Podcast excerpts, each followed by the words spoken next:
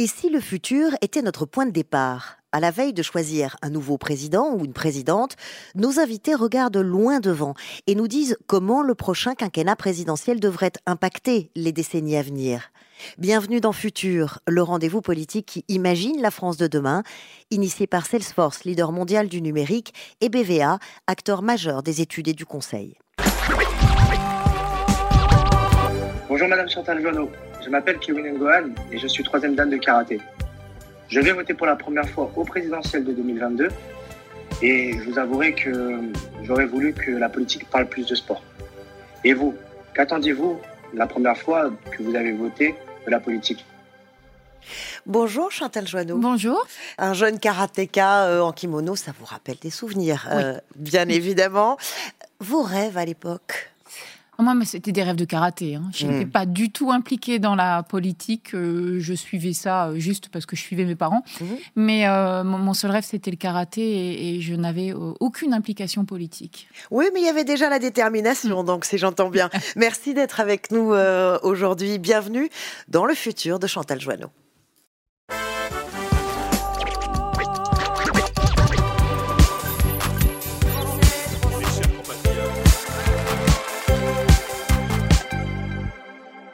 Élire un président ou une présidente, c'est un choix qui nous engage pour demain, pour après-demain. Prenons le futur comme point de départ pour penser le présent.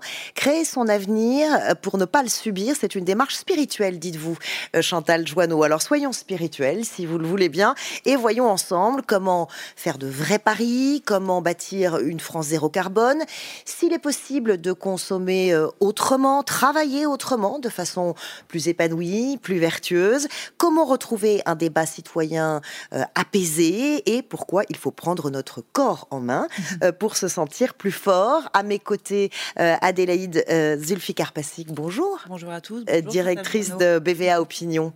Et puis Christian, Christian Roudot, avec toi, on prend du recul. Bonjour Charlotte, bonjour à tous. Euh, Chantal Joanneau, je passe rapidement sur votre brillante carrière, euh, multi-championne de France de karaté, énarque, haut fonctionnaire, ministre à l'écologie puis au sport sous Nicolas Sarkozy, ancienne sénatrice de Paris. Vous avez depuis quitté la politique, vous présidez aujourd'hui la Commission nationale du débat public. Votre mission, informer les citoyens sur tous les projets, les politiques publiques ayant un impact euh, sur l'environnement. Dans un essai d'anticipation 2037, la société des possibles, vous avez écrit l'histoire du futur de la France, version L'avenir en rose. Vous n'auriez pas envie d'envoyer un livre dédicacé à tous les candidats de la présidentielle? Si, j'aimerais bien. Je ne sais pas s'il le lirait. Mais euh, si, si, j'aimerais bien. Parce que euh, l'idée, en fait, de ce livre, c'était de dire que le champ des possibles est immense et qu'il y a un champ des possibles qui est très positif, alors qui pose d'autres questions, hein, mais, euh, mais qui est très positif. Le choix de 2037 était une date par hasard. Je voulais que ça ne se réfère à rien, justement. Et quand j'ai commencé, je me suis dit, tiens, quels sont les petits éléments positifs dont on pourrait se dire, s'ils s'amplifient, qu'on va pouvoir créer une société effectivement plutôt désirable. Mhm. Et donc j'ai mis très longtemps et je me suis aperçu, on s'aperçoit qu'en fait il est presque périmé le livre, parce qu'il y a un tas d'éléments que j'avais anticipés dans le livre qui se sont développés beaucoup plus vite que ce qu'on pouvait imaginer à l'époque. Et c'est pas vieux. Périmé, c'est-à-dire vous enleveriez quelque chose, vous rajouteriez quelque chose? Périmé parce qu'il y a des choses qui sont allées plus vite. Le télétravail, dans le livre, euh, on imaginait un télétravail qui toucherait une bonne partie de la population, mais pas tout le monde. Et on s'est rendu compte qu'effectivement, on peut le développer à plus grande ampleur et qu'il est presque entré dans les mœurs maintenant, pour une partie, effectivement, des métiers pour lesquels c'est possible. Il y a d'autres choses qui ne se sont pas développées. C'est un exemple, et puis on, va, on va balayer euh, plusieurs, euh, plusieurs sujets et continuer à se projeter ensemble. Quelle France construire dès aujourd'hui? C'est la première partie de ce programme. C'est hashtag Mon pays, c'est parti. Alors Chantal Joanneau, vous parliez à l'instant d'une société désirable, et je dirais qu'à l'inverse, il y a une certaine nostalgie qui s'est invitée dans la campagne présidentielle avec certains candidats qui nourrissent leur discours d'un soi-disant déclinisme ambiant sur fond de c'était mieux avant, voire euh, le pire est devant nous. Euh, on a voulu en avoir le cœur net et demander aux Français ce qu'ils en pensaient. Eh bien, d'après notre sondage exclusif BVA, ils partagent ce pessimisme, puisque vous voyez les chiffres devant nous. Euh, face au changement que réserve l'avenir, ce sont deux Français sur trois euh, qui se déclarent inquiets, et même 17% très inquiets, alors qu'à contrario, vous le voyez, seuls 5%, 5% c'est très peu, se déclarent très confiants. Comment est-ce qu'on fait, Chantal Joanneau, pour redonner confiance aux Français, justement, pour construire cette société désirable que vous évoquiez? Bah Déjà, on ne nie pas cette inquiétude on essaye de la comprendre et elle s'explique effectivement par pas mal d'éléments, euh, y compris euh, les enjeux environnementaux dont nous reparlerons. Et, euh, ensuite, effectivement, on, comprend le présent par le passé, mais on essaye de construire l'avenir. Donc, pour répondre à cette inquiétude, on donne un champ des possibles, qui est un champ des possibles qui doit être positif. C'est ça le but d'un président, c'est ça le but de toute euh, femme et tout homme politique, c'est d'essayer de construire une histoire et de dire comment on va la construire collectivement. Donc il ne faut pas nier cette inquiétude. Elle est légitime. Il ne faut pas dire que les Français sont d'éternels pessimistes et que c'est pas normal et qu'ils devraient être contents parce que tout va très bien dans notre pays. Enfin, ce qu'on entend toujours. Hein. Mais euh, donc il ne faut pas nier cette inquiétude. Il faut la reconnaître et en comprendre les fondements aussi. Parce que l'inquiétude, c'est bien, mais est-ce qu'on en comprend les fondements? Est-ce qu'on sait pourquoi ils sont inquiets? Et justement, et vous, est-ce que vous avez une idée de pourquoi ils sont si inquiets? Parce que c'est quand même très fort, 60, euh, plus de 60% des Français qui sont si inquiets. Alors moi, j'aurais pas la prétention de dire pourquoi les, Français sont, les Françaises et les Français sont inquiets. Je vois juste ce qui se dit dans nos débats publics. On en fait entre 125 et 150 par an, donc sur, euh, sur l'ensemble du territoire, sur des sujets qui sont toujours des sujets qui ont trait effectivement à, l'environnement. Il y a une grande part d'inquiétude qui est effectivement lié au fait de dire mais euh, demain on voit pas bien ce qui se dessine, on voit pas bien comment on va maintenir un, modèle de développement qui est le nôtre compte tenu des contraintes que vous évoquez, qui sont les contraintes énergétiques, qui sont euh, le fait que les entreprises se délocalisent. Voilà, il y a déjà cette inquiétude liée au fait, c'est comment on maintient notre modèle de, développement et comment euh, moi individuellement je peux être assuré que mon avenir et surtout celui de mes enfants sera meilleur que celui qu'on avait connu auparavant. Et ça, c'est peut-être l'élément central. Et justement, euh, comment mieux se projeter dans le futur Ne faudrait-il pas inventer, d'avoir de nouveaux outils institutionnels pour mieux penser le long terme? Bah, le long terme, je, trouve qu'on a testé plein de méthodes. On a testé la planification descendante, on a testé euh, donc euh, la version très classique, hein. on a testé le travail avec ce qu'on appelle les parties prenantes, les associations, les, syndicats, et, et aujourd'hui, on en vient à, cette méthode qui est la méthode du travail avec le public. Alors, il y a un effet de mode avec le principe des publics tirés au sort. Je dis que c'est un effet de mode, hein, parce que dans la participation, vous avez plein d'effets de mode. Donc, euh, c'est la mode actuelle, mais euh, il ne faut pas oublier tout le public. C'est-à-dire que ce que vous dit un public tiré au sort ne sera pas nécessairement ce que vous disent tous les publics qui, eux, sont pris, euh, j'allais dire, dans leur ambiance, sans nécessairement avoir bénéficié d'une formation préalable. Ces méthodes-là, elles, euh, et, je crois, moi, énormément, bah, c'est ce que je dis dans le livre, hein, je crois beaucoup, beaucoup, beaucoup à la méthode très décentralisée, qui émane du terrain, qui est, euh, vraiment dans le local, et, qu'on peut construire depuis le local un avenir collectif. Ça, j'y crois énormément. Et on voit aujourd'hui, par rapport aux enjeux qui sont les nôtres, mais on y reviendra, j'imagine, et qu'on ne peut plus avoir de méthode de plan planification descendante. J'y crois pas une seconde et on le voit dans tous les débats publics. Ces grands projets nationaux, ils sont mal reçus localement. Euh, Chantal Joanneau, est-ce qu'il n'y a pas aussi un problème euh, culturel qu'on pourrait appeler une sorte de mal français du passage à l'action? Vous citez euh, dans votre livre l'exemple typique de l'imprimante 3D. Mm. On a déposé le brevet français trois semaines avant le brevet américain, sauf que les Américains, ils investissent massivement et très vite. Nous, on loupe le coche et résultat des courses, il remporte le morceau. En gros, comment on peut enfin penser l'avenir, mais surtout agir, faire de vrais paris? Oui, il y a, euh, vous citez un exemple qui est vraiment hyper intéressant hein, sur l'imprimante 3D, euh, et, mais on en a des tonnes d'autres. Enfin, mm. combien on a de startups qui sont nées en France et qui ont été obligées de se délocaliser pour pouvoir bénéficier de financement, pour pouvoir bénéficier euh, d'aide? On a alors, on a un mal français et une prudence que je qualifierais d'institutionnelle, beaucoup plus que la société parce que euh, notamment les, nouvelles générations, mais pas que, hein, ils sont hyper créatifs. Et, cette euh, prudence institutionnelle, euh, tous les gouvernements ont essayé de s'y attaquer. Et le mal perdure. J'ai du mal à en comprendre les racines. J'ai pas cette euh, prétention. oui, où est-ce que, c'est très institutionnel Ça se joue vraiment dans les systèmes de financement. Ça se joue dans une administration à laquelle j'appartiens et que j'aime énormément, mais qui euh, est toujours très craintive. Elle a toujours peur, cette administration, des, des, des vilains petits canards noirs qui va profiter du système. Mmh. Or, après tout, est-ce qu'il ne faut pas laisser un petit canard noir profiter du système pour que collectivement le reste bénéficie, au contraire, beaucoup plus massivement du système? Euh, et, la plupart des lois et des réglementations sont pensées en fonction de ce canard noir qui va profiter du système. Mhm. Et c'est peut-être ça qu'il faudrait inverser aujourd'hui, c'est accepter effectivement de bousculer qu'il y ait euh, des failles dans le système, mais que collectivement le système soit meilleur. L'écologie, elle est au cœur de votre réflexion, de votre, de votre action euh, politique aussi. Vous écrivez, j'ai eu envie de rendre l'écologie aussi désirable. Vous mm. parlez beaucoup de désir. Qu'elle l'est pour moi. J'ai aimé le futur que permet l'écologie. Décrivez-nous, Chantal Joanneau, ce beau futur. Pourquoi l'écologie, c'est notre chance finalement?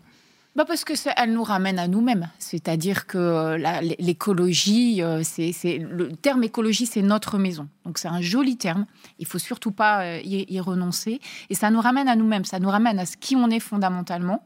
Et donc cette écologie, elle est désirable parce qu'en fait, elle nous sort en fait d'un système qui est un système très récent, le système industriel, qui est un système qui vous qui vous enferme dans des cadres vous apprenez très petit à rester assis à l'école, à surtout pas répondre quand, euh, alors que vous avez envie de dire des choses, parce qu'il faut que dans une usine, vous restiez effectivement dans ce cadre. Et tout a été construit en fonction de ce système. Dans le système euh, de, l'écologie, où, on, on repart euh, de l'humain finalement, on redonne effectivement beaucoup de marge de liberté aux personnes. Et dans le système, effectivement, dans 2037, quand on pousse au maximum la logique de ce qui est possible, on redonne aux personnes la possibilité d'être effectivement des auto-entrepreneurs et en même temps d'avoir un emploi salarié à côté, de faire autre chose, donc de faire vivre leur créativité, ce qui est quand même euh, fondamentalement très humain, ça, la créativité. Euh, on leur donne la possibilité effectivement de travailler de ces jeux, mais aussi de travailler dans des centres de coworking et d'aller à l'usine. Donc il y a tous, on leur donne la possibilité de se transporter différemment, d'avoir de multiples choix de, de transport. Donc l'écologie, elle est pour moi la réouverture du champ des possibles. Après ce champ des possibles, je dis pas que ce que j'ai écrit se réalisera, parce qu'en fait, à chaque fois que vous écrivez quelque chose, ça se réalise pas. mais vous explorez. Mais on explore un champ des possibles. Et après, il y aura des tas d'événements qu'on n'anticipe pas. Le Covid a été un événement que mm. personne, enfin si ça avait été anticipé en réalité, mais euh, qui est arrivé, euh, qui est arrivé et qui a fait changer ce champ des possibles. Mm-hmm. Et toute l'histoire est comme ça. Alors, vous disiez il y a un instant que l'écologie, c'était notre maison. Euh, ça va de pair avec une idée que vous avez défendue, qui est que la gauche n'a pas le monopole de l'écologie. Euh, ce qui nous a inspiré une question. D'après notre sondage exclusif, les Français sont d'accord avec vous, en apparence du moins, puisque euh, ils sont 7 sur 10 à dire que l'écologie n'est pas une valeur marquée politiquement. pour eux, elle est et de gauche et de droite, voire ni de gauche ni de droite. Pourtant, moi, ce qui m'a un petit peu interpellé quand même, c'est que derrière ces résultats d'ensemble, on voit que autant un de gauche sur deux dit l'écologie, elle est de gauche, autant 8% seulement des sympathisants de la droite nous disent euh, euh, c'est une valeur de droite. Est-ce que ça veut dire en fait qu'ils y tiennent moins, euh, les sympathisants de la droite, ou comment est-ce que vous interprétez cette différence? Il y, a plusieurs, il y a plusieurs éléments. Il y a des éléments qui vont être un peu des éléments historiques. Cette idée que l'écologie, par exemple, elle s'est construite sur pour ou contre le nucléaire.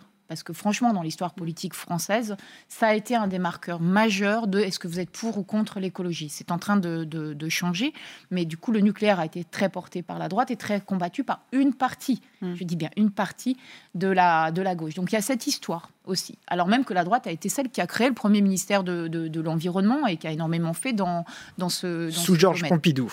Exactement. Euh, ensuite, il y a effectivement un deuxième élément qui fait qu'on a ce discours, qui est que seule la gauche développe un discours sur euh, la sobriété, l'éventuel changement de modèle de, croissance, qui est un discours qui est vraiment refusé par une bonne partie de la, de la droite. Euh, et, ce discours-là, effectivement, contribue au débat sur l'écologie, puisque vous, avez, vous savez qu'on ne peut pas atteindre les objectifs de transition énergétique sans une certaine forme de sobriété. Et, qui n'est pas compatible avec des enjeux économiques. C'est pour ça que la droite. Alors ça, c'est un parti pris de dire que c'est pas compatible avec des enjeux économiques. Ça dépend effectivement du modèle de croissance que vous euh, que vous soutenez et que vous prenez. C'est vraiment un parti pris. Hmm. Le modèle de croissance qu'on connaît aujourd'hui, il est complètement daté historiquement. Donc ça ne veut pas dire que ce sera le modèle de croissance de demain. Alors pourquoi la droite ne porte pas ce discours de la sobriété, de, du changement sur ces questions-là? Bah, Pour avoir vécu longtemps dans effectivement un, univers de droite, il y, a, effectivement le fait que euh, c'est pas nécessairement ce que vous demandent les militants et quand vous êtes élu, les premières personnes que vous voyez, c'est les militants. Donc il y a une bonne partie des militants qui sont beaucoup plus ancrés sur des sujets qui vont être des sujets de, de sécurité que des sujets d'écologie. Et pourtant, euh, tous les jeunes militants de droite étaient très très branchés sur ces sujets-là, mais avec une vision très portée plus sur l'innovation Hmm. que euh, sur, la, sur la sobriété. Donc c'est vraiment le développement d'un discours, je trouve qu'il manque un discours finalement de, de, droite sur cette écologie, ou en tout cas qui n'a pas imprimé. Peut-être que le fait, euh, et, je, bon, j'ai l'habitude, de mettre les pieds dans le plat, mais peut-être que le fait qu'aussi Nicolas Sarkozy, à un moment, dans un discours, mais qui était hmm. dans un cadre très particulier, a dit euh, l'environnement, ça, ça suffit. ou ça suffit, ça commence à bien faire, qui a été vraiment très amplifié. Euh, a fait aussi que pour une partie de la droite, bah, allez, on ferme le banc. Cette vision de l'environnement, effectivement, elle est un peu, euh, on n'en veut pas, et donc euh, c'est plus un sujet de droite. Mais en même temps, c'est vrai que plein de personnes dites de droite, parce que c'est le, clivage gauche-droite n'est plus du tout évident en ce moment, mais plein de personnes dites de droite sont à fond pour l'écologie, on veut même modifier leur comportement, enfin, c'est quand même très partagé. moi, dans les débats publics, personne personne, mais vraiment, hein, ne conteste la nécessité de la transition mm. écologique. Et tout de même, euh, on en parle, en tout cas bien plus que dans les campagnes précédentes. Dans cette campagne, hein, le sujet est là, notamment les énergies du, futur. Vous, vous rêvez euh, d'une Europe qui serait la championne des énergies euh, de demain. vous parlez d'une Europe du vent, une Europe mm. du soleil, une Europe de la mer. Comment on y arrive? Déjà, on n'est pas si mal. On a quand même une Europe qui quand même prône ce nouveau modèle de développement beaucoup plus que les autres, euh, mhm. que les autres continents, qui a un vrai discours, qui a une vision. Alors, tout n'est pas parfait et on, s'attarde souvent plus sur ce qui ne va pas que sur ce qui va. Tout n'est pas parfait. Là, vous vous référez au Green Deal, hein, on, horizon 2050. On a le Green Deal, on a un développement des énergies renouvelables en Europe mhm. qui, est assez, euh, qui est assez important. Alors, certes, il va y avoir des critiques sur le fait qu'on a intégré dans les énergies dites vertes le nucléaire et le gaz, qui est un, un compromis euh, européen, euh, européen et, franco-allemand, mais aussi avec une réalité euh, que tous les grands instituts disent, qui est que ce sont deux énergies de transition. Peut-être que demain, on pourra s'en passer à un échéance qu'il faut définir, mais ce sont des énergies de transition. Donc, cette Europe, elle fonctionne, elle met des choses sur la table. La France, elle bouge. On avait fait des paris qui n'ont pas marché et d'autres qui on n'avait pas anticipé et qui ont très bien marché. Nous, on avait tout parié sur les hydroliennes. Vous savez, ces grandes hélices qu'on met dans les courants marins, ça ça marchait pas du tout. on s'était dit que les éoliennes en mer, ça marcherait pas et ça marche super bien. Donc, euh, comme tous les gouvernements, on s'est trompé. Mais euh, ça se développe très très vite. Mhm. Et la France, ça revient à ce que vous disiez, il faut explorer, et, procéder par échec parfois. Expérimenter. Et c'est ça. Mm. Et il faut accepter les échecs. Et puis quand on voit qu'un truc marche, et eh ben ok, on y va. Et même si c'était pas ce qu'on pensait au départ, et eh ben, et, eh ben on y va. Et la France, je pense, va, rattraper son retard. Et précisément, on est dans cette période de transition, mm. d'expérimentation, et on voit. Et c'est pour ça que le nucléaire s'invite de nouveau dans les débats, euh, qui fait une forme de retour en grâce, puisque on sent bien que on va en avoir encore besoin pendant un certain temps. On en est où? Je vous propose mm. qu'on qu'on s'arrête un instant en chiffres. C'est notre premier point data. On a 5 56 centrales euh, en activité, réacteurs plus précisément, mm. en activité aujourd'hui depuis la fermeture de Fessenheim. Il y en a un en construction, c'est Flamanville, bon, avec les ratés et les retards euh, que l'on sait. Euh, la France, qui est le deuxième pays producteur d'électricité d'origine nucléaire dans le monde, derrière les États-Unis et devant la Chine, qui reste largement en tête en termes de proportion hein, du nucléaire dans son mix électrique, c'est presque 70% de la production nationale. Six réacteurs sont en projet, hein, les fameux fameux EPR2. Et puis, il y a euh, la course aux mini-réacteurs, les fameux SMR, euh, les Small Modular Reactors, c'est l'anti-Flamanville. Est-ce que ces mini-réacteurs, par exemple, c'est selon vous la bonne stratégie? Alors, c'est pas moi de le définir, et il va y avoir, et ça, on en est ravi, euh, un débat national sur ces sujets-là. Mm. le président de la République l'a annoncé à Belfort il va y avoir un débat national où justement, on va pouvoir déterminer collectivement par rapport aux objectifs qui sont les nôtres et qui s'imposent à nous de réduction des émissions de, gaz à effet de serre. L'objectif, c'est de passer de 70 à 50% de la part du nucléaire. L'objectif, c'est d'être zéro carbone. c'est d'être zéro carbone. Voilà. Et pour atteindre cet objectif, il y a plusieurs voies possibles.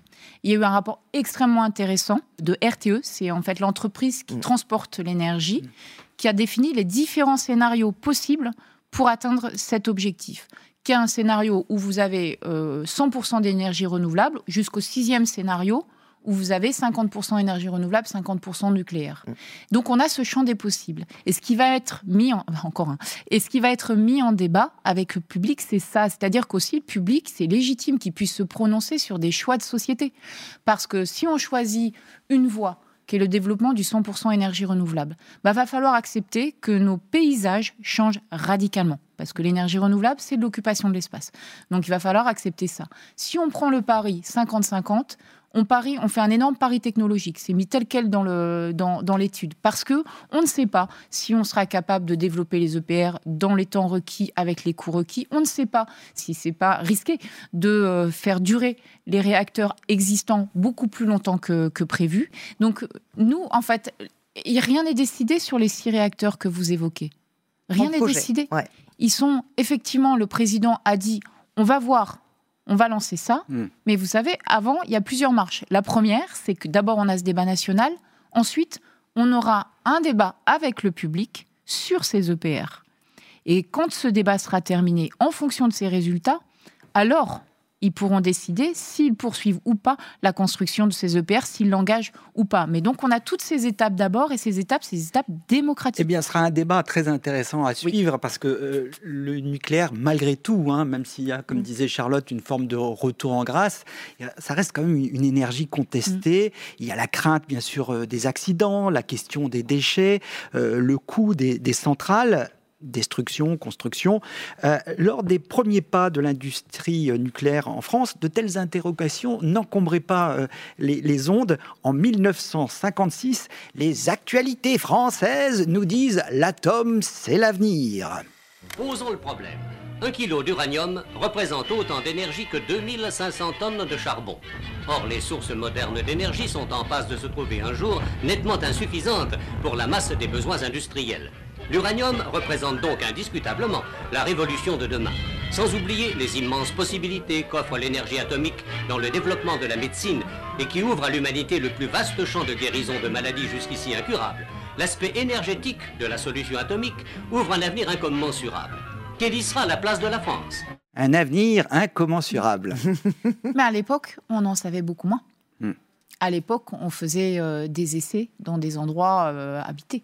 Et euh, donc, à l'époque, effectivement, on avait moins de connaissances. Aujourd'hui, on connaît le risque incommensurable potentiel, évidemment, hein, euh, du, nucléaire. On connaît le coût, euh, les difficultés de gestion des déchets radioactifs euh, à haute activité et, et vie longue.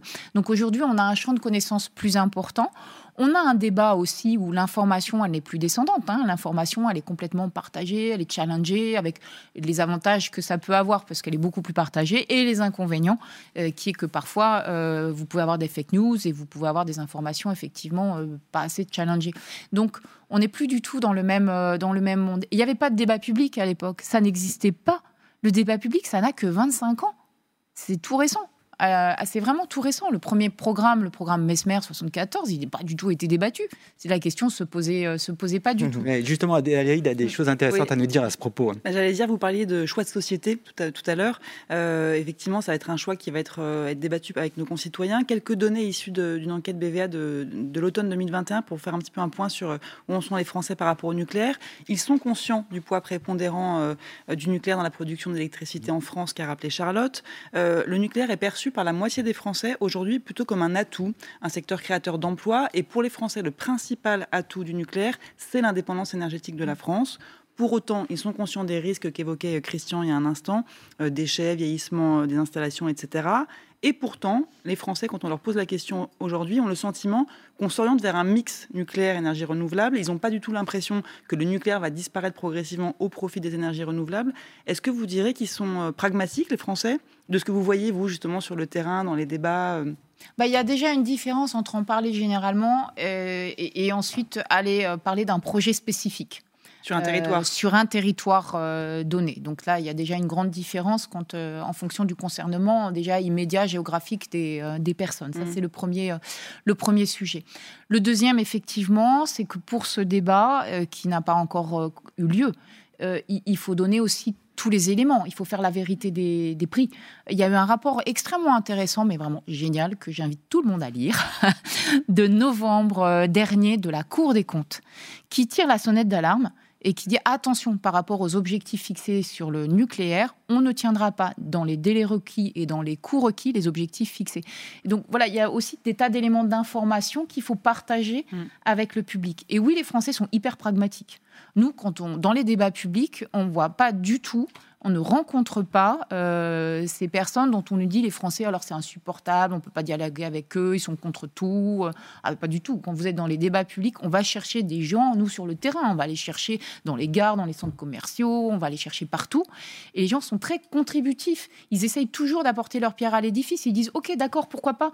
Mais en échange, il faudrait telle et telle compensation. On veut bien du nucléaire, mais par contre, on aimerait avoir un calendrier qui nous dise précisément, bah, dans 50, 60, 70 ans, 100 ans, est-ce qu'on sort du nucléaire? Ils veulent vraiment cette visibilité, peut-être, qui nous manque aujourd'hui, mm. parce que c'est peut-être la première fois aussi où politiquement, on est obligé de se projeter à une échelle de temps aussi longue. Quand on parle de la transition écologique, de la transition énergétique, du nucléaire, on se projette sur des échelles de temps de 50 à 100 ans, avec euh, des, échéances aussi qui sont inimaginables. Mm. Chantal Joanneau, pour euh, terminer cette partie euh, hashtag mon pays, je voudrais qu'on parle d'une question euh, qui est abordée quand même dans cette campagne, c'est la question du pouvoir d'achat, qui est une question bien évidemment très très sensible, surtout en ce moment. Néanmoins, ne faudra-t-il pas à un moment sortir de la logique du low cost? En tant que consommateur, bien sûr, on, est tous heureux d'avoir le meilleur prix, on cherche tous le meilleur prix, mais, mais au niveau national, je me dis que ça nous coûte très cher ce low cost, ça nous coûte cher en termes environnementaux, en termes sanitaires, si on pense à une mauvaise alimentation, la destruction d'emplois, de savoir-faire locaux. Quelle est votre vision sur ce sujet? Ah oui, mais je me suis déjà exprimé dessus. Le, low cost, en particulier dans le domaine de l'alimentation, est destructeur il est complètement destructeur puisque vous, au-delà du fait que vous ne payez pas euh, les agricultrices et les agriculteurs au, juste prix, vous incitez fondamentalement à la destruction de l'environnement. Et je comprends quand on me dit en parallèle, attention, il y a des gens qui n'arrivent pas à se nourrir, c'est vrai, mais il vaudrait mieux dans ces cas-là les aider financièrement, qu'ils aient l'équivalent des chèques restaurants pour pouvoir se nourrir correctement, plutôt que de détruire le système à la base et d'insister effectivement à des importations de produits qui sont pas du tout vertueux sur le plan environnemental, à des pratiques agricoles qui sont des pratiques industrielles qui sont totalement destructrices pour la, pour la planète.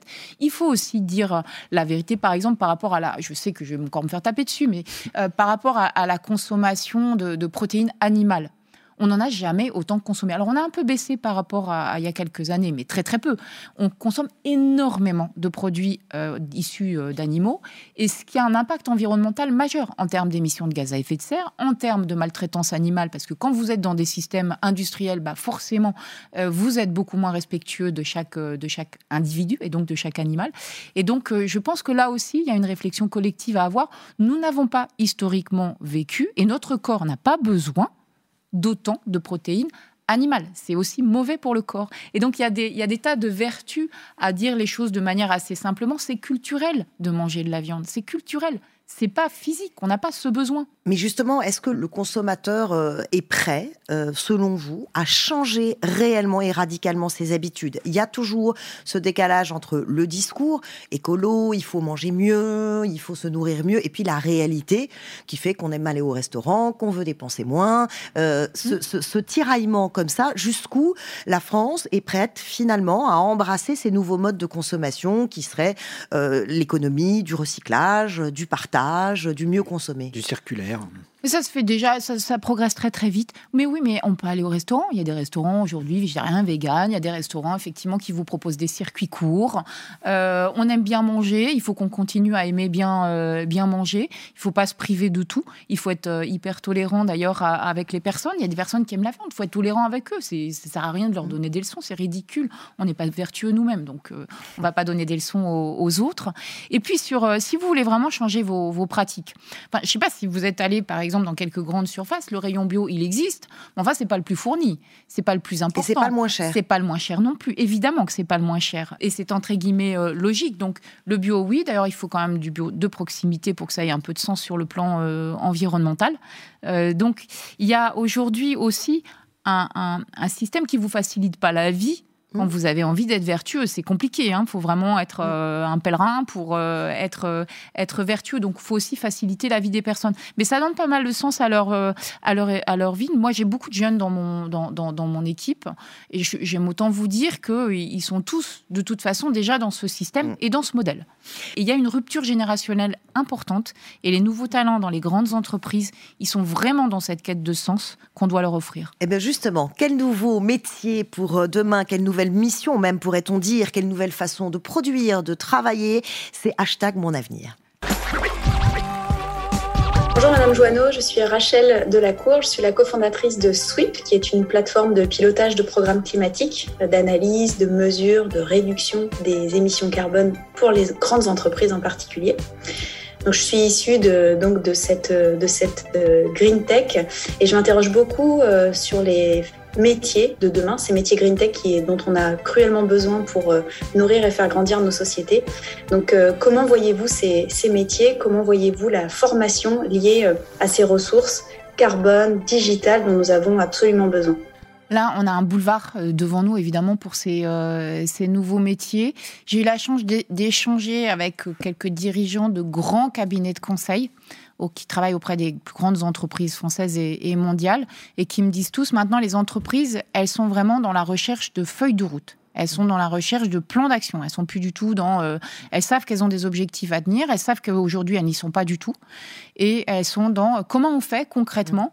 Et elles ont conscience qu'il y aura ces métiers qui sont des métiers très ciblés, mais c'est tous les métiers qui sont concernés. C'est tout le modèle effectivement de production qui est euh, qui est concerné. Euh, ArcelorMittal d'aujourd'hui, c'est pas du tout ArcelorMittal de demain. Euh, on voit les transitions importantes qu'essayent de faire des grands groupes, même euh, s'ils sont très critiqués par ailleurs, comme Total, qui sont, en train de, de, faire des, des Swift très importants.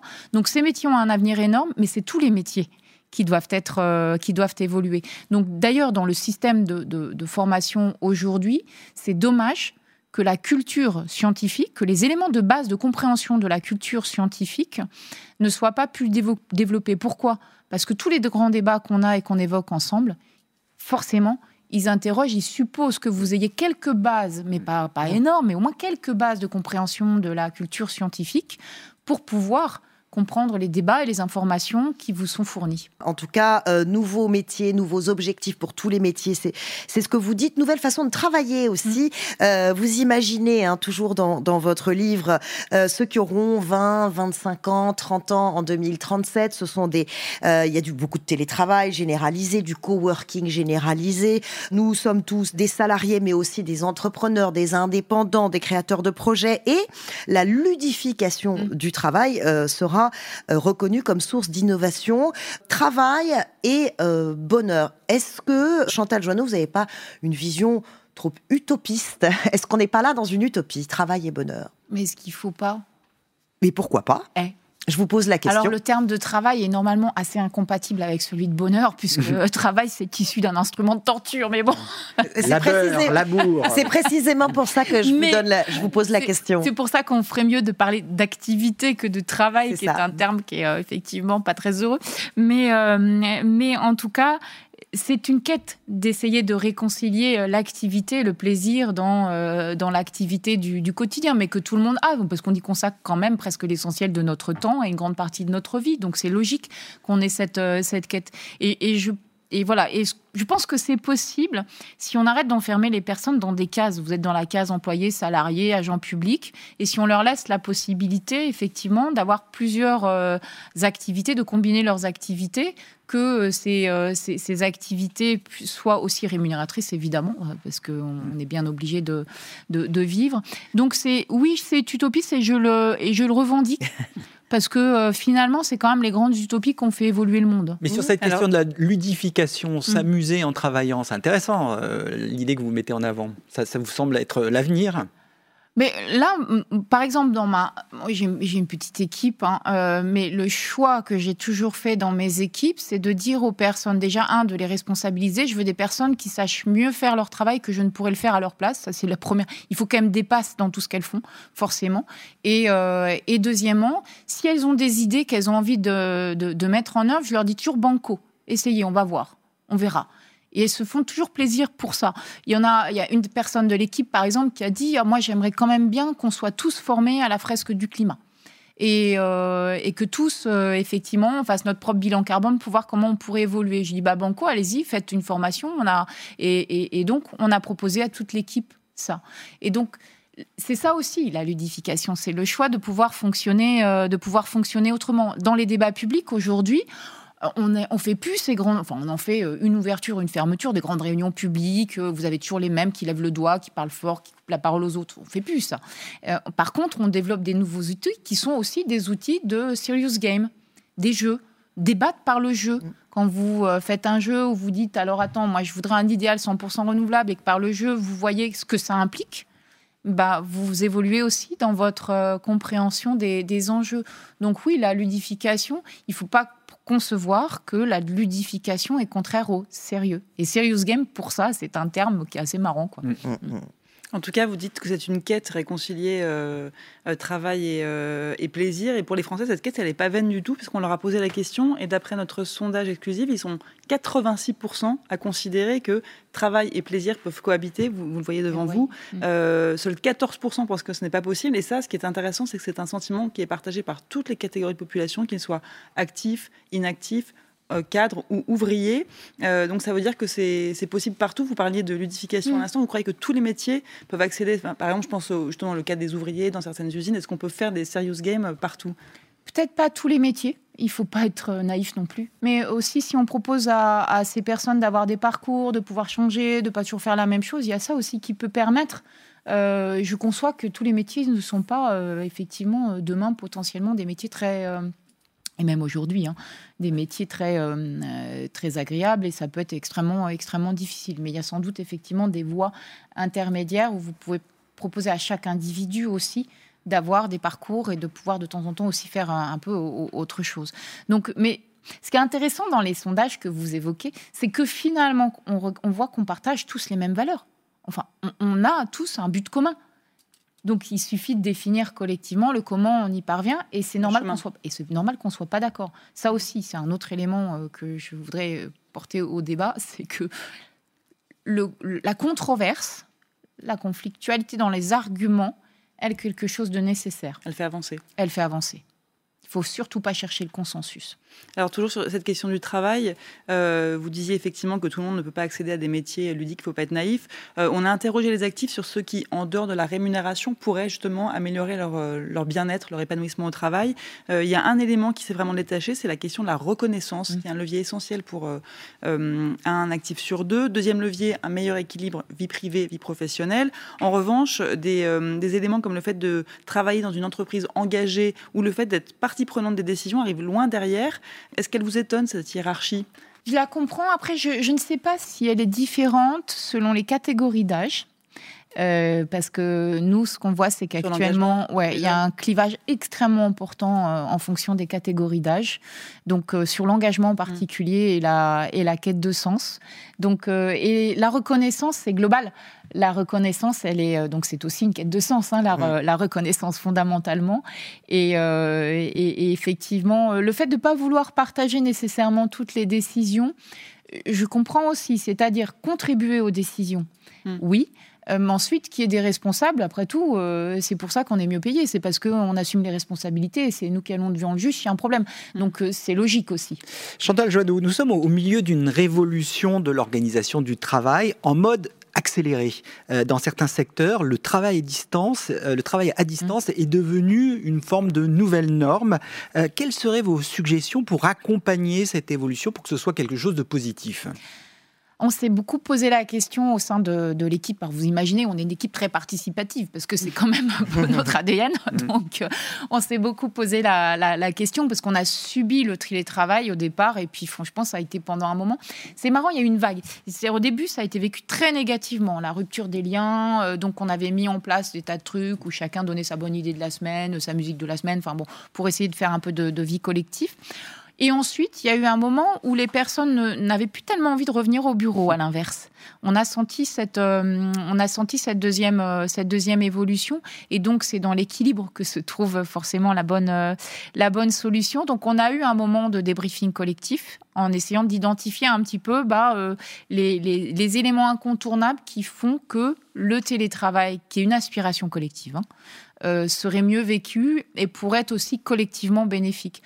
Dont euh, le fait, effectivement, on a mis en place une charte sur euh, l'usage du numérique, des mails, des visioconférences, la durée des visioconférences, les comment on les anime, le fait qu'on ait forcément un moment collectif où on se retrouve tous chaque semaine, qu'on ait des moments de convivialité beaucoup plus importants qu'on n'avait pas nécessairement auparavant, mais là qu'on a systématisé. Voilà, le premier lundi du mois est forcément un moment où on se retrouve tous ensemble et où chacun apporte quelque chose euh, de chez lui pour, euh, pour le déjeuner. Voilà, des éléments comme ça, mais qui se réfléchissent au sein de chaque structure. Hmm. Ensuite, effectivement, sur le collectivement, il y a eu des décisions prises sur euh, des indemnités, des compensations financières, parce que ça a coûté aux personnes aussi d'être chez elles. Hein. Ça hmm. coûte en termes d'énergie, ça coûte en termes d'équipement. Donc, nous, on a eu Avec le droit à la déconnexion aussi. Le droit à la déconnexion qu'on a mis en place. Euh, et ça, c'est très très bien. C'est-à-dire que passer une certaine heure, euh, vous engagez votre responsabilité si vous envoyez des mails. Donc le principe, c'est que c'est interdit. Et si vous le faites, il vous est euh, grosso modo dit, vous êtes bien conscience de ce que vous faites. Donc du coup, ça, ça fonctionne plutôt. Et, c'est nécessaire parce qu'il y a, des il y a le, droit à la déconnexion, c'est aussi pour que des personnes prennent conscience qu'elles ne se déconnectent pas. Hein. Moi, j'ai mhm. des personnes qui ne se déconnectent pas parce qu'ils sont toujours, ils ont toujours envie mhm. euh, d'apporter quelque chose. au travail. Oui, mhm. mais ils aiment ce qu'ils font. Après, on est dans un champ qui est passionnant. On a une chance extraordinaire, nous. Hein. Dans ce monde euh, des possibles que vous imaginez que, et que vous souhaitez, on serait donc, on aurait ces différentes façons de travailler. On peut être salarié, on peut être indépendant, on peut être slasher, mm. à la fois producteur, créateur. Euh, je voudrais justement qu'on s'arrête en chiffres euh, sur la micro-entreprise euh, aujourd'hui, euh, se rendre compte à quel point c'est en essor. C'est un statut qui a été lancé en 2009, hein, le régime de la micro-entreprise ou auto-entreprise, et qui a démocratisé justement ce, statut de travailleur indépendant. L'INSEE nous dit qu'entre 2015 et 2019, on a recensé plus de 520 000 créations de micro-entreprises. Ça représente 64% hein, de toutes les créations d'entreprises françaises. Et puis là, c'est c'est le boom. 200 hein. 000 personnes qui sautent le pas chaque année, surtout depuis la crise sanitaire, carrément 290 000 immatriculations en, 2021. Ceci dit, les secteurs euh, agricoles, artistiques, de la santé en sont exclus, par exemple. Euh, face aux banquiers, aux propriétaires fonciers, bah, c'est encore la religion du CDI hein, qui, qui l'emporte. Comment on peut euh, faire sauter les, les, verrous? Hmm. bah, vous, avez, vous les avez déjà identifiés, les verrous. Il y a l'énorme verrou euh, de la religion du CDI que vous évoquez, euh, qui fait que quand vous avez besoin d'obtenir des prêts, bah, si vous n'avez pas de CDI, vous n'obtenez pas de prêt ou c'est beaucoup plus compliqué pour vous. La question du financement en France aujourd'hui est quand même un énorme sujet mhm. euh, qui est repéré depuis euh, longtemps et faire sauter d'abord ce verrou du financement qui fait aussi d'ailleurs que le passage du statut de la petite entreprise à l'entreprise de taille moyenne euh, est aujourd'hui souvent bloqué, verrouillé. Donc les entreprises elles grossissent, elles grossissent et puis ben, à un moment elles se disent bon allez on va se faire racheter parce que ça va être le seul moyen de grossir. Et eh oui. Et ça se passe souvent comme ça. Pourquoi? Par problème de financement, mhm. pour l'essentiel. Donc là, je trouve qu'il y a un énorme verrou dans, et il saute comment ce verrou bah, Il saute par la bande. C'est-à-dire que comme ça marche pas par l'intermédiaire, il y a des différents fonds qui sont en train de se, de se créer. Euh, des, fonds qui sont des fonds responsables, des fonds qui vont aller euh, mmh. financer des créateurs. Mhm. Donc ce que le système ne voudra pas faire en interne, ça se fera de toute ça façon. Sera de toute façon. Vous connaissez le slogan hein, Tous entrepreneurs. Euh, certains suggèrent d'attribuer dès l'âge de 18 ans un numéro de, de SIRET, un peu comme un numéro de sécurité sociale et un statut de micro-entrepreneur. L'idée étant de planter dans l'esprit euh, de nos jeunes cet euh, esprit entrepreneurial. Est-ce que vous considérez que c'est une bonne idée? C'est une bonne idée que les jeunes puissent se dire pourquoi pas moi après, tout le monde n'aura pas nécessairement envie d'être euh, entrepreneur. On n'a pas tous envie d'assumer cette, euh, cette responsabilité. On peut avoir euh, plutôt envie de travailler dans un collectif. mais en tout cas, de se dire pourquoi pas moi, c'est pas si compliqué. Parce que aussi, quand vous vous dites, tiens, j'ai envie de devenir entrepreneur, vous avez l'impression de voir euh, qu'il va falloir appeler euh, 10 administrations différentes et qui vont pas vous répondre et remplir 50 formulaires. Quoi. À vous entendre, il y a beaucoup de verrous en France quand même. Il y a des verrous dans le système éducatif. vous, parliez hum. aussi de, l'État, enfin, tout ce qui était descendant qui n'imprimait pas. Il faut, en fait, il faut déverrouiller la France. C'est ça le, sujet pour euh, bâtir la France du futur? Bah, tous les verrous sont en... Enfin, je trouve qu'ils sautent aujourd'hui, que ça, quand même, ça évolue beaucoup, mais c'est beaucoup de verrous institutionnels, on, les connaît, on les a à peu près, euh, à peu près identifiés. Donc, ça évolue. Peut-être qu'on voudrait que ça aille plus vite. Mais, euh, mais quand même, ça évolue très, très positivement. Dans...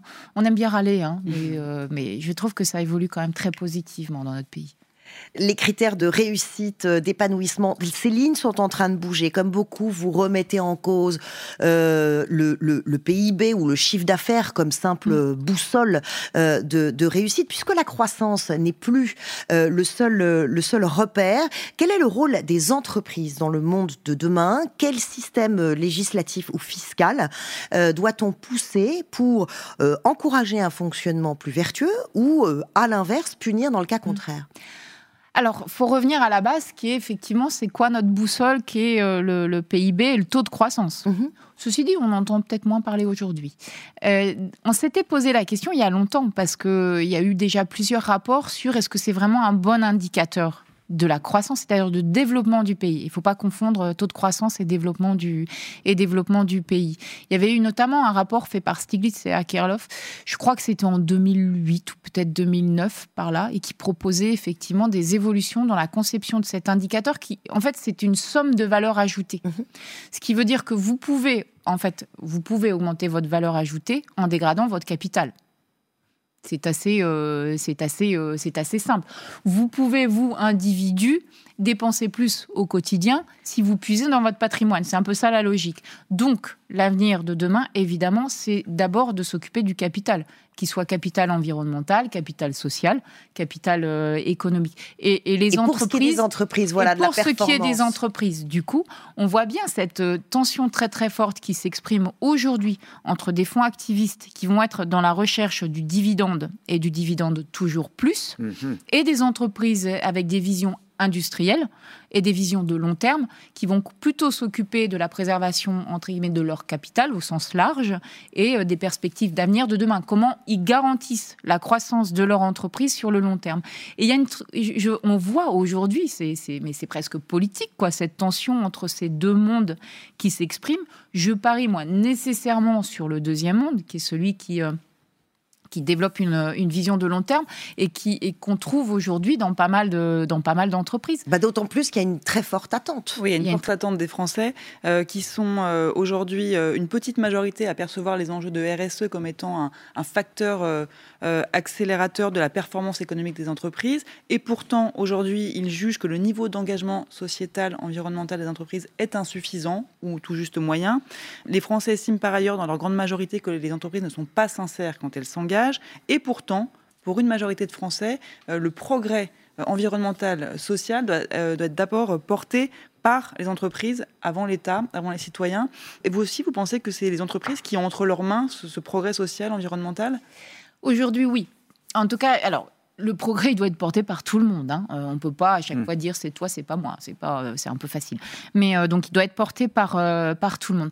Moi j'ai quitté la politique en, 2017 parce que c'était très bien hein, la politique. J'aimais, j'ai, beaucoup aimé, mais parce que je pense que la, la, transition et la capacité à influencer la transition aujourd'hui, elle est beaucoup plus partagée et que quand une grande entreprise, que ce soit les, des très très grandes entreprises mondiales aujourd'hui, le jour où elles font complètement la base et elles vous disent non, là maintenant ça s'est terminé. Ma vision des choses, c'est ça. Et qu'elles vous affichent partout sur les 4 par 3, euh, en ville, à la télé, euh, bah, l'avenir, c'est ça. Alors là, tout le monde, effectivement, euh, va, va s'engager dans cette voie. Elles ont un pouvoir, une puissance aujourd'hui qui est, euh, tellement incommensurable à l'échelle internationale et pas simplement à l'échelle euh, à l'échelle nationale. Donc c'est un des acteurs majeurs. Il y en a plein d'autres, mm. mais c'est vraiment un des acteurs majeurs. Et je suis vraiment mais tellement contente quand j'entends euh, les grands cabinets qui nous disent ça y est maintenant on, est on est aligné. On a d'abord eu la transition numérique qui était notre grand enjeu. Et maintenant, on est sur la transition écologique dont on voit bien qu'elle est incommensurable, parce qu'elle est écosystémique, elle touche tout ça fait, enfin voilà, on, sent qu'on est à l'aune de cette évolution Et, et donc, je ne peux pas juger, moi, la qualité de l'engagement des entreprises. En plus, je ne suis pas issue du monde de l'entreprise, donc je ne me permettrai pas.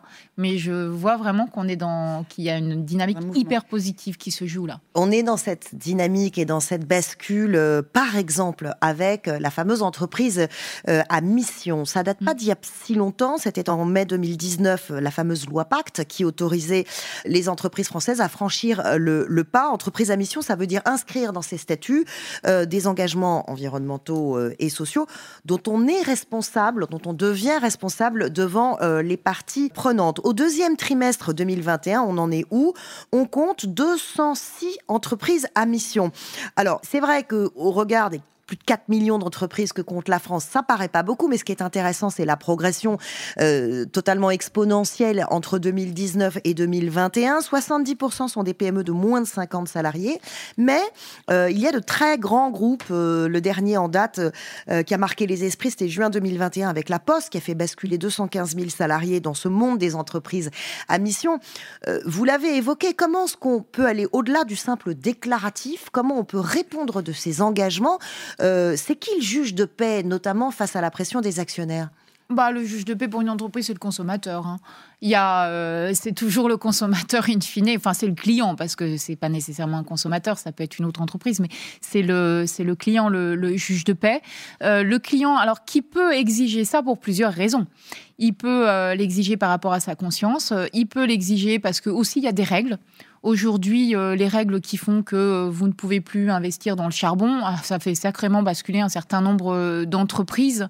Donc c'est lui le, véritable moteur effectivement de l'ensemble de ces engagements. Et les actionnaires que vous évoquez, bah, eux, ils regardent juste l'évolution des lois, ils regardent l'évolution des tendances et, ils se disent aussi, ils se disent aussi, il faut que l'entreprise évolue dans, dans, ce sens. En tout cas, une chose est certaine, notre futur, nos futurs à tous se bâtissent au gré des rencontres individuelles, mais aussi sous l'influence de personnages publics.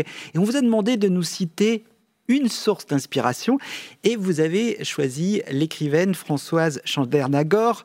Euh, comme vous, elle est sortie de l'ENA, mais contrairement à vous, elle n'a pas voulu entrer en politique et elle s'en explique dans cette émission datant de 1988.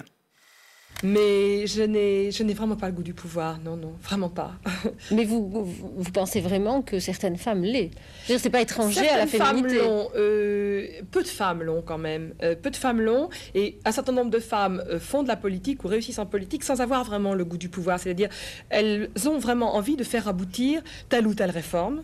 Euh, de faire changer les choses. Mais le pouvoir pour le pouvoir, enfin, je, les idéalise peut-être, mais bon, quelques-unes ont le goût du pouvoir pour le pouvoir, entendons-nous bien. Hein. quelques-unes sont des vrais, des vrais hommes pour ça. Hein.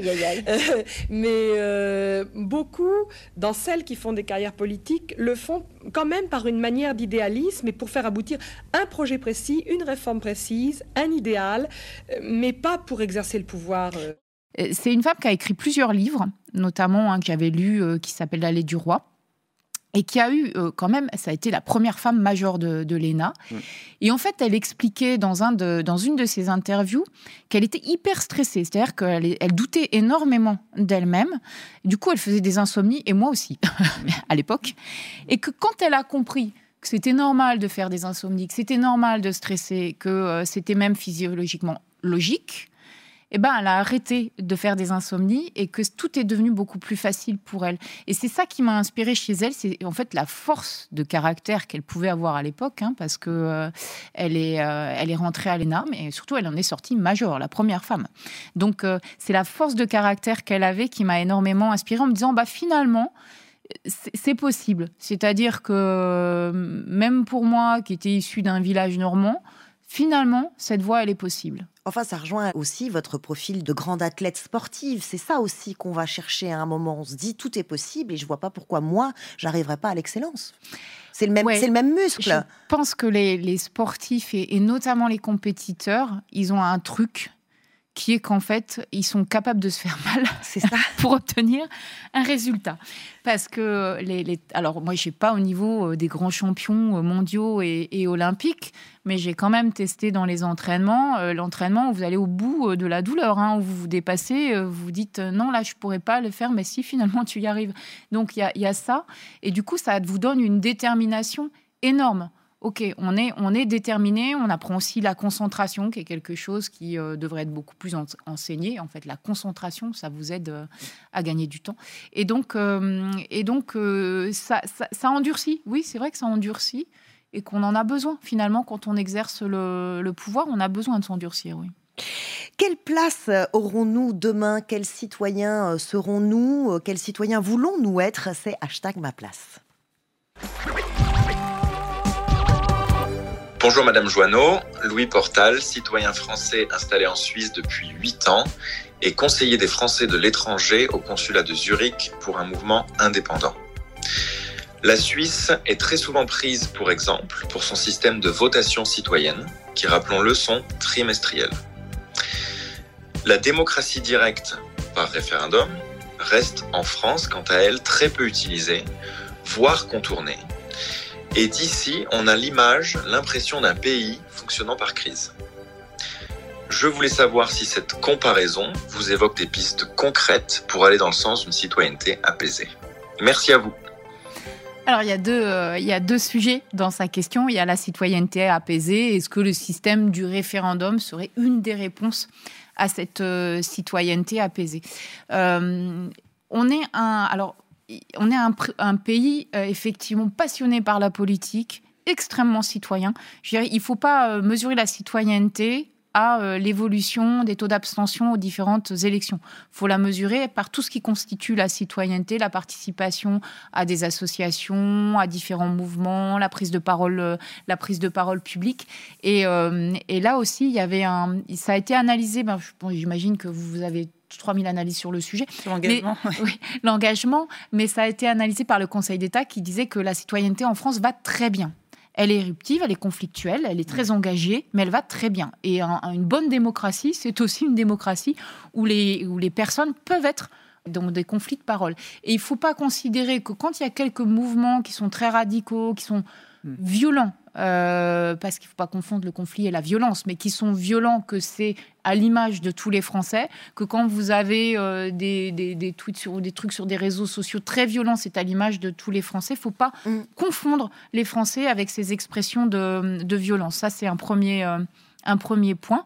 Et le deuxième point, il y a différents modes de participation à la, décision. Le référendum n'est qu'un mode de participation à la décision. Par contre, ce à quoi, je, à quoi je crois fondamentalement, parce que les Français, justement, sont des gens très engagés, très citoyens, c'est à leur capacité à faire bouger les décisions dans le bon sens. Et c'est ce qu'on essaye de prouver, nous, avec nos débats publics, quand on est sur le terrain, sur des projets concrets. Tout de même, il n'y a pas une crainte de remise en cause de la légitimité du pouvoir qui, jusqu'à preuve du contraire, découle des urnes. C'est une forme de légitimité, l'élection, mais il y en a d'autres. Vous avez la légitimité de l'expert par euh, la connaissance, vous avez d'autres formes de, légitimité. Et euh, je pense plutôt comme Pascal Perrineau d'ailleurs qu'on est dans, une, dans des, formes de démocratie qui se renforcent les unes les autres.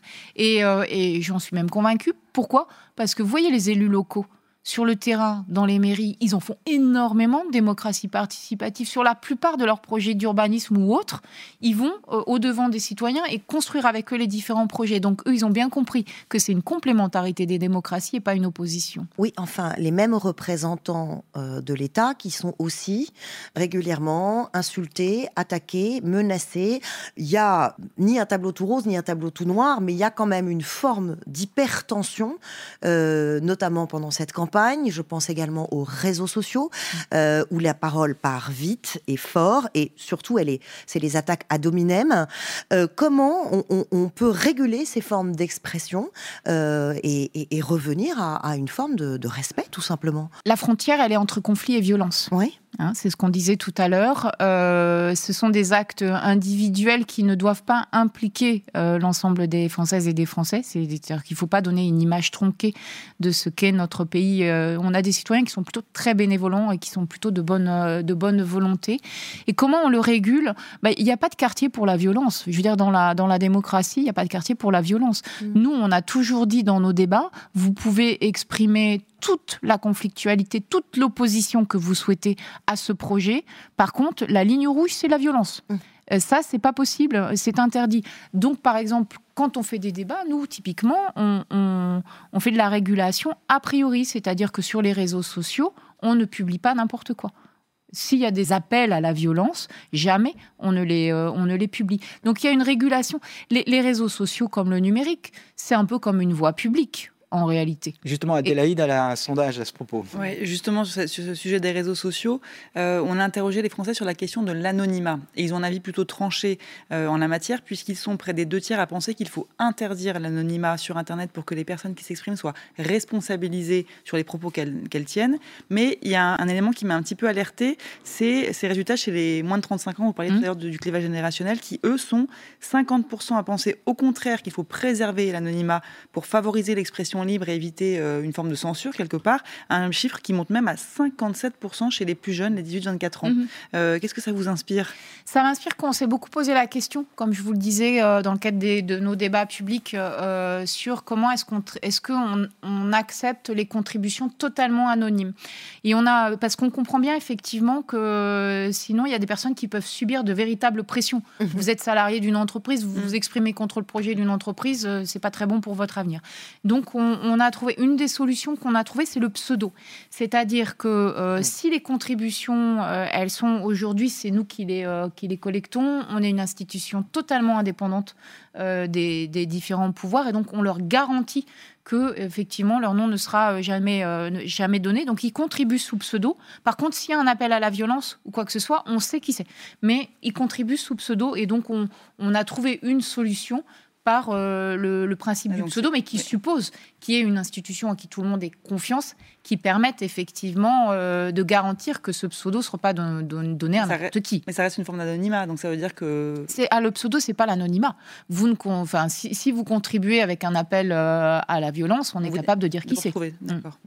Parlons de santé un petit peu, si vous le voulez bien, Chantal Joanneau. Dans votre essai d'anticipation, vous imaginez notre hygiène de vie sous contrôle au moyen de dispositifs d'analyse sanguine intégrés et connectés. Euh, ceci déterminerait le niveau de prise en charge des soins. Alors, le final, tel que vous l'imaginez, cette responsabilisation des citoyens vis-à-vis de leur corps aurait fait reculer le cancer, l'obésité, le diabète, l'hypertension, mais, mais en sacrifiant les libertés individuelles. Alors, c'est un futur souhaitable ou effrayant? Pas sûr que ce soit souhaitable. C'est ma plus grande impasse dans la réflexion mmh. que j'avais euh, conduite à l'époque, parce qu'en fait, quand vous écrivez un livre, l'avantage, c'est que vous devez pousser la réflexion à son maximum en essayant euh, d'anticiper toutes les conséquences de ce que vous écrivez. C'est pour ça que c'est assez, euh, c'est vraiment intéressant. Est-ce que toutes ces évolutions technologiques qui nous permettraient d'être en meilleure santé, qui nous permettraient effectivement de collectivement à, avoir un avenir meilleur, individuellement, elles sont euh, hyper euh, liberticides parce que toute votre santé pourrait être potentiellement sous contrôle. Et puis après tout, si j'ai, enfin c'est aussi une question qu'on a aujourd'hui. Si j'ai envie de, boire et de fumer, euh, c'est ma responsabilité individuelle et vous n'allez pas me priver de cette de cette liberté. Donc ça c'est la grande impasse entre la liberté individuelle et la et la responsabilité collective que je n'ai pas pu régler et que je vois bien que d'autres n'arrivent pas, n'arrivent pas non plus à, régler. Mais les et qui est devenu encore plus aigu avec la crise, euh, avec la crise sanitaire. Oui, on le voit, euh, enfin, notamment dans toutes les enquêtes qui sont menées actuellement, la santé s'est imposée comme le sujet de préoccupation principal des Français, avec le pouvoir d'achat, euh, bien sûr. c'est un sujet qui va compter pour, qui va compter beaucoup dans le vote de 7 Français sur 10, toutes catégories confondues. Et on voit dans nos études plus qualitatives que c'est un sujet qui embrasse euh, qui est multidimensionnel, qui va de comment est-ce qu'on préserve de manière urgente, comment est-ce qu'on reconstruit un système de santé publique, à l'accompagnement euh, des personnes âgées, en passant par la question de l'équité de l'accès aux soins. Donc on voit bien derrière tout cela que c'est tout un projet de société qu'il mm. faut euh, penser ou repenser. C'est énorme. On commence par quoi? On commence par la prévention déjà. Enfin, on commence par la racine, c'est-à-dire euh, la racine, c'est euh, d'ores et déjà de d'aider, enfin de permettre, parce que je trouve qu'on ne permet pas aux personnes de, vivre sainement, de pratiquer du sport. Vous savez, notre corps, on est, euh, on est issu, on est issu des cueilleurs. On, on, est issu, effectivement, génétiquement, on est programmé pour faire 10 km par jour. C'est pour ça les fameux 10 000 pas qu'on vous propose sur mm. les mondes connectés. C'est les 10 km par jour, c'est ni plus ni moins ça. Et on est génétiquement programmé pour ça, pas pour rester assis sur des chaises. Donc, la pratique du sport, c'est basique. C'est vraiment basique. Ça, c'est le premier élément. Ensuite, effectivement, sur l'alimentation, et ça passe par euh, des systèmes, euh, des systèmes d'aide. On avait proposé ça, d'ailleurs, que euh, les, les, médecins puissent prescrire la pratique du sport. Ça commence à venir. C'est un peu long. Ça commence à venir. On l'avait proposé en 2009. Le sport en entreprise, pas assez de Le sport en entreprise. Alors, il n'y a pas assez. Les, les, grandes entreprises le font. Les plus petites, c'est plus compliqué pour elles. Mais c'est surtout dans la. C'est les dirigeants aussi qui doivent montrer l'exemple et qui doivent dire ok si t'es pas au bureau euh, à 19h eh ben, bravo j'applaudis parce qu'en fait c'est parce que peut-être tu es en train de faire du sport et que c'est une très bonne chose pour toi. Et d'ailleurs euh, aux, équipes pendant le confinement je leur avais dit on n'a pas de réunion entre midi et 2h aucune réunion c'était interdit parce que je veux que vous sortiez je veux que vous alliez faire du sport parce que c'est nécessaire pour, euh, pour vous. Et ensuite, effectivement, quand on aura déjà bien travaillé sur la prévention, il y a toutes les améliorations que vous évoquez sur comment on traite, comment on améliore euh, l'équité dans l'accès aux, aux, soins, mais qui va renvoyer à plein de sujets qu'on a eu pendant le Covid, quoi, ce qui sont euh, jusqu'où on va.